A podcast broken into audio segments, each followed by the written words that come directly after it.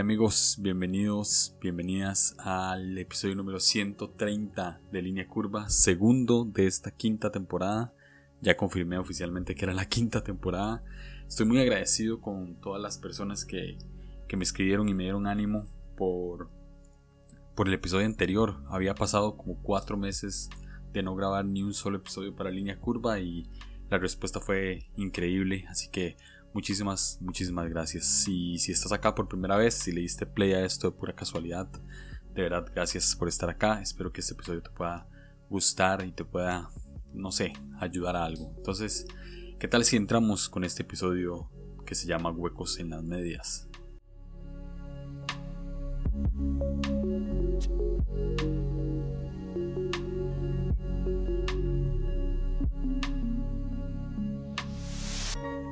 Debo admitir que me causa una sensación de rechazo que alguien me deje de seguir en Instagram.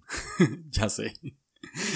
Es algo que yo creo que no debería importar, ¿no? O sea, si, uno sigue contenido en Instagram, entonces si no te gusta el contenido de alguien, pues nada más lo, lo dejas de seguir y, ya. Pero, pero no somos así, seguimos gente por compromiso. Este, si estamos deseando que alguien nos dé un follow para nosotros quitarle el, follow de vuelta.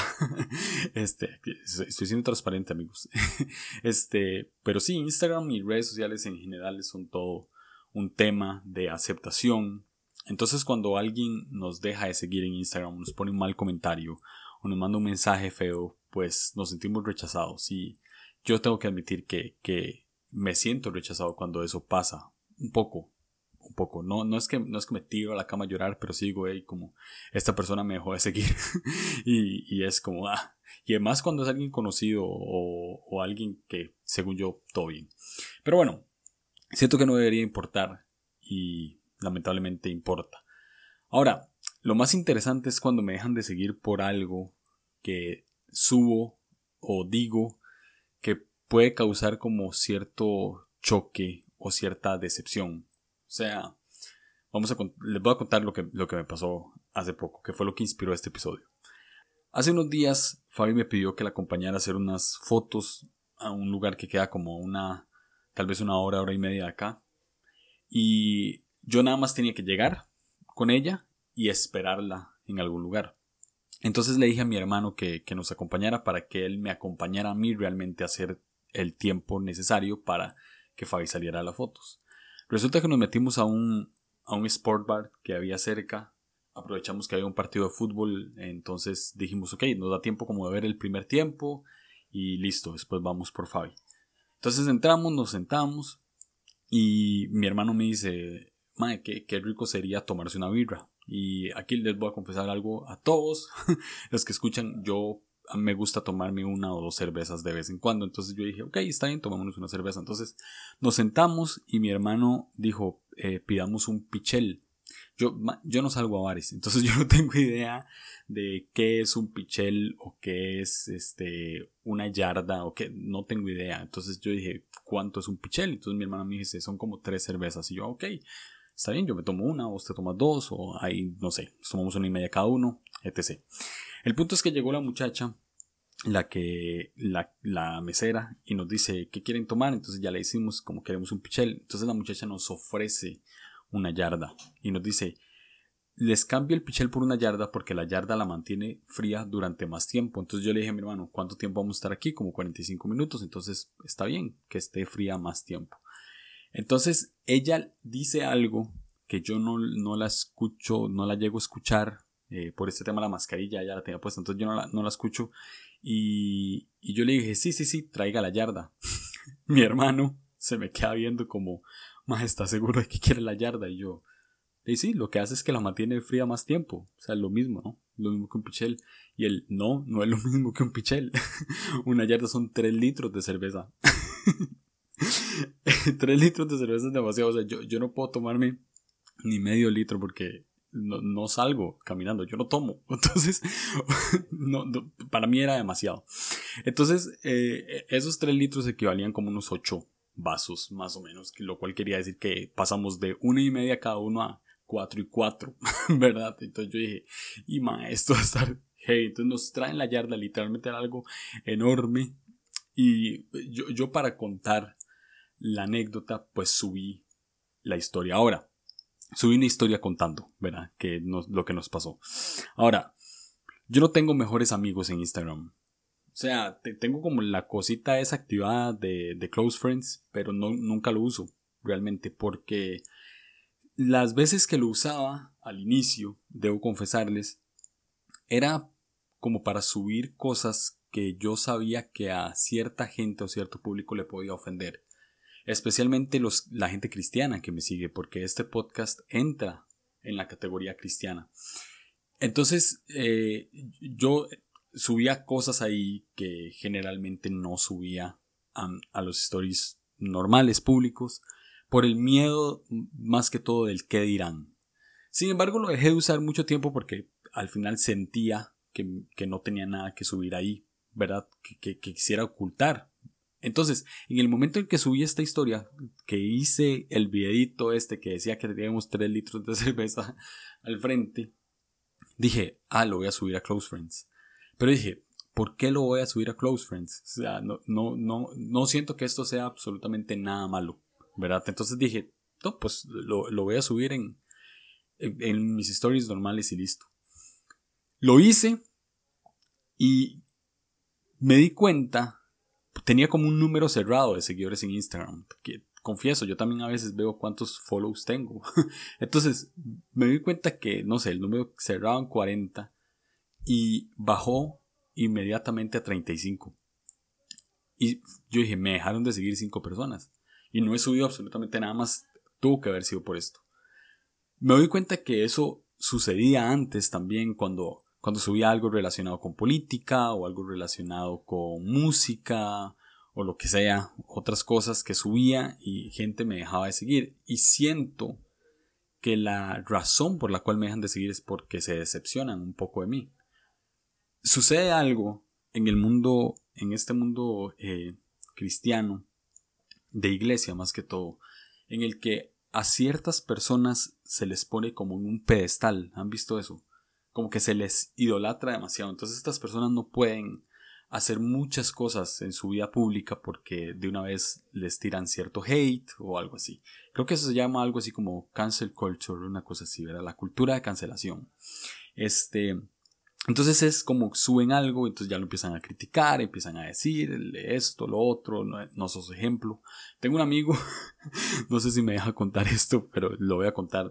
Eh, tengo un amigo que, tiene, que tenía el pelo largo y, creo que subió a predicar como con su pelo suelto y, una jacket y, una, señora le escribió en Facebook, una señora de su iglesia, y le dijo que, que si él no sabía que como algo así como que promovía el, homosexualismo o algo así, no sé. Y que por favor se quitara la, la jacket y se pusiera algo más formal, porque no había que acoplarse al mundo. algo así. Ahora, estamos acostumbrados a ese tipo de cosas, ¿no? Y no, es algo que podemos cambiar, es gente de otra generación que, que, vivió otra escuela y está bien. Este, sin embargo, me da risa la crítica que llega ahí. Ahora, lo que, lo que sí siento que es preocupante es que la gente se decepcione de uno por, porque uno cometa un error, ¿verdad? Entre comillas un error, lo que para ellos es un error. ¿Cómo subir un, un story con tres litros de cerveza? Y yo me sé el discurso, yo me sé el discurso de que, de que uno no debería hacer ese tipo de cosas porque, porque aunque uno esté, esté bien, puede ser piedra de tropiezo para otras personas que, que son alcohólicas, entonces si lo ven a uno eh, tomando, entonces creen que ellos tienen el permiso de tomar y, listo, y vuelven a caer. Eh, Yo sé que, en cierta parte es así y, estoy de acuerdo en cierta parte con eso. Sin embargo, creo que cada quien es responsable de sí mismo y de que hemos hecho de ciertos temas algo demasiado tabú y demasiado grande.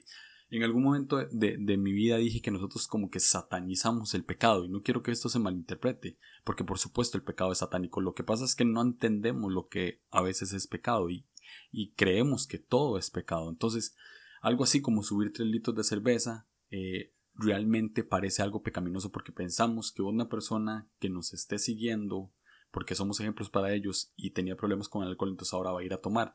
El problema es que esa persona se dé el permiso de volver a caer en el alcohol solamente porque una persona sube una cerveza. ¿Sí me estoy dando a entender?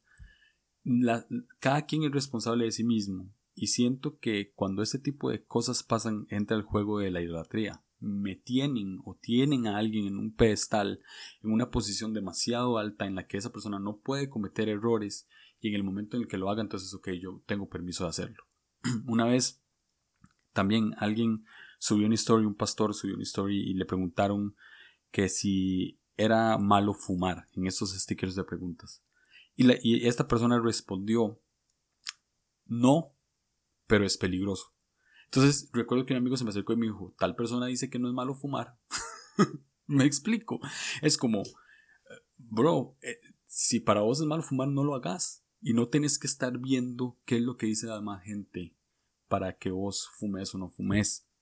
Entonces, a esto, a esto es lo que voy, que a veces hemos entrado en un punto en el que sentimos que ciertas personas no se pueden equivocar. Otra anécdota que pasó, también relacionado con Instagram, fue que un pastor muy famoso de Latinoamérica, cuando digo muy famoso, es muy famoso, subió una story a su Instagram con una cerveza en la mano, en un vuelo. Lo subió y listo. Pasaron las horas y lo borró. Lo que yo intuí en el momento fue que seguramente lo iba a subir a mejores amigos o lo iba, o lo a, compartir a alguna persona y se le fue, entonces lo subió de manera pública. Intuyo que lo se dio cuenta hasta que terminó su vuelo porque estaba encima de un avión, entonces seguramente no pudo ver Instagram y cuando la vio dijo, ay, madre, subí esto y quién sabe si tenía no sé cuántos mensajes y automáticamente lo borró. El punto es, ¿para qué escondernos? O sea, si te, si te gusta la cerveza y le tomaste una foto a la cerveza, lo cual a mí me parece ridículo, pero si te, si te gusta la cerveza y le tomas una foto a la cerveza cada vez que tomas una, ¿verdad? Yo no critico, en realidad yo paso haciendo eso con el café. si lo haces, pues todo bien. La gente no debería estar pendiente en que si un pastor sube una cerveza, entonces yo puedo tomarme una. O si, o si alguien sube fumando, entonces yo también tengo permiso de hacerlo. No, eso es, e, e, eso es poner a las personas en un pedestal, en una posición que no les, corresponde. Todos somos seres humanos con igualdad de amor incondicional por Jesús, lo cual entonces me parece ridículo que pasen esas cosas. Ahora, no estoy diciendo que lo de la piedra de tropiezo o de ser piedra de tropiezo no exista, por supuesto que existe. Pero cuando se es piedra de tropiezo es porque ambos están caminando en un camino dícese de pecado sin querer maximizar demasiado la palabra. O sea, esta persona está haciendo algo realmente mal y está influyendo a que las otras personas hagan algo realmente mal. No subir una cerveza. ¿Sí me explico? Entonces, lo que estoy hablando es de genuinidad. ¿Sí? O sea, yo entiendo la responsabilidad, pero hay que valorar la genuinidad. Cuando Jesús tomaba vino, por ejemplo, había miles de borrachos cerca, igual él tomaba vino públicamente, ¿no? Este, no estoy justificando una cosa con otra, lo que estoy diciendo es que hay que ser genuinos y es mejor ser genuinos a ser mentirosos o a ser falsos. Yo prefiero ser genuino a ser falso, 100%. Y me parece que hay un grado mayor de responsabilidad al yo ser genuino al, al ser falso, porque ya cuando sale a relucir todas mis verdades, entonces ahí es donde la gente se, se confunde o se decepciona en cierto sentido. Pues si, yo, si uno es genuino todo el tiempo, entonces la gente lo ve a uno como una persona genuina y listo. Entonces, todo esto que les conté es para contarles, amigos y amigas que están escuchando, que yo tengo huecos en las medias. y lo digo literal.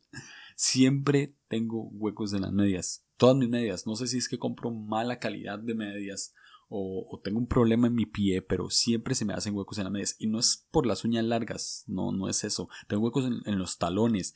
Ah, una vez me salió como un hueco en el empeine, no tengo idea.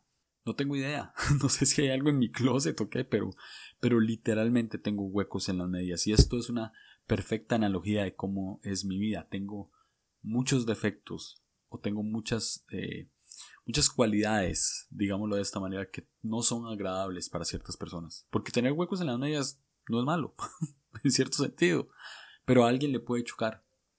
Y lo que quiero decir es que es que tengo esos defectos, tengo, tengo esas cualidades que pueden ofender a las demás personas, pero lo que menos quiero es que piensen que yo u otras personas que tienen un medio público en el cual hablan o, tienen una posición de liderazgo o se suben a, ciertas tarimas a predicar, tengan la responsabilidad sobre otras personas que nada más los siguen.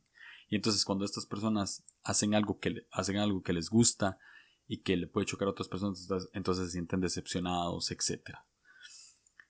Una de mis frases favoritas de Jesús, y creo, creo que esta fue la frase que me enamoró de Jesús, si les soy honesto. La leí por primera vez cuando tuve mi primer Biblia, y es que Jesús dice, no son los sanos los que tienen la necesidad de un médico, sino los enfermos.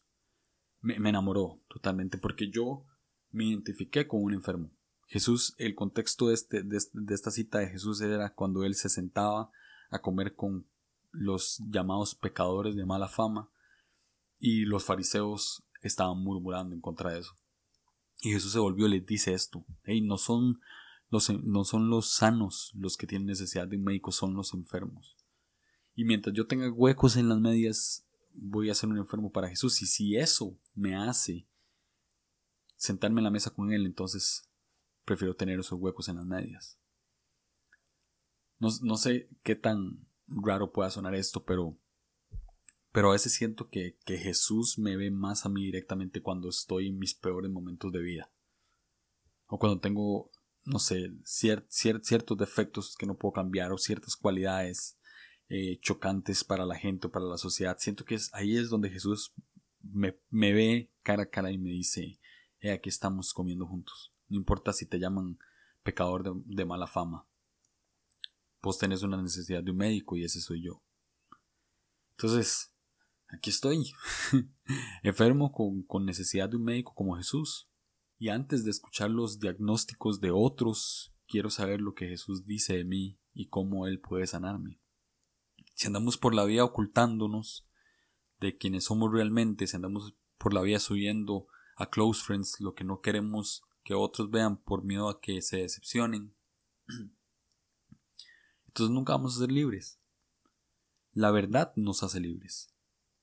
Y hacer ese tipo de cosas como ocultarnos o como subir cosas a close friends por miedo de que nos vean, etcétera, es es no vivir bajo una verdad, es no vivir bajo una luz de verdad, es vivir bajo oscuridad, bajo una falsedad, bajo una vida un poco más plástica. Solo la verdad nos hará libre, literalmente la verdad nos hace libre, no una máscara que aparenta algo de nosotros que no somos. Seamos libres, pero sobre todo dejemos que otros también lo sean.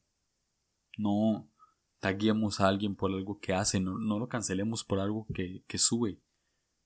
Este pastor de Latinoamérica es alguien que de lejos no lo conozco, admiro muchísimo y que suba una cerveza antes de subirse a un avión no podría cambiar mi percepción sobre él.